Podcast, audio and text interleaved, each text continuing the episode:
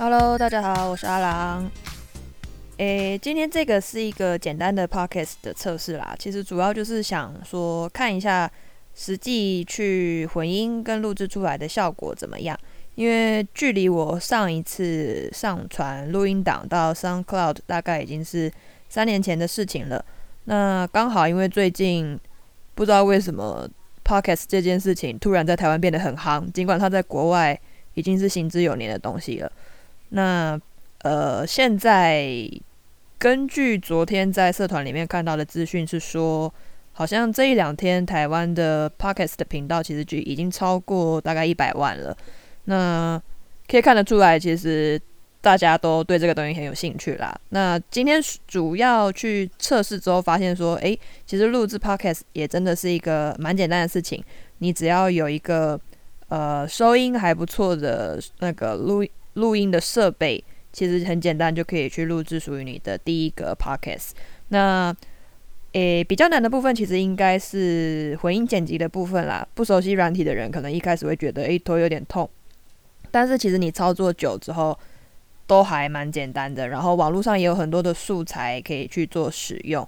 那不管是 logo 啦，或者是刚刚像开台的时候大家听到的那个音乐，都是一些免费的素材。然后，其实今天也参与了公司第一次的那个 podcast 的录制。那原本以前我在录一些录音档的时候，其实主要就是因为是朗读书的内容嘛，所以只要有文字就好了。那你也不用去管说一些起承转合。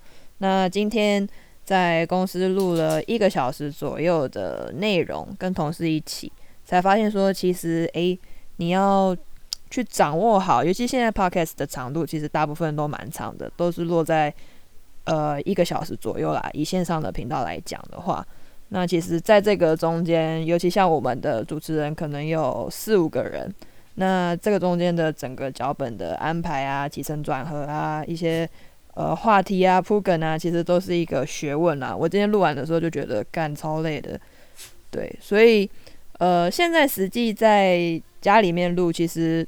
我是在一个蛮开放的空间，那旁边也有其他的杂音，但是因为我现在用的这个麦克风，它就是专门 for 一些呃录制用的，但其实也不贵，大概两千多块，其实录出来的效果就还蛮好的，包括我的狗在旁边闹啊，其实大家都是听不到的，对，所以还不错。然后呃，就是一个简单的测试这样子，那其实已经证明了，就是 podcast 很容易上手，你只要有器材。甚至也不用很高级的器材，我现在就是 USB 接接的麦克风而已。那你其实很简单，就可以在家里自己操作。那今天的测试先到这边，谢谢大家，拜拜。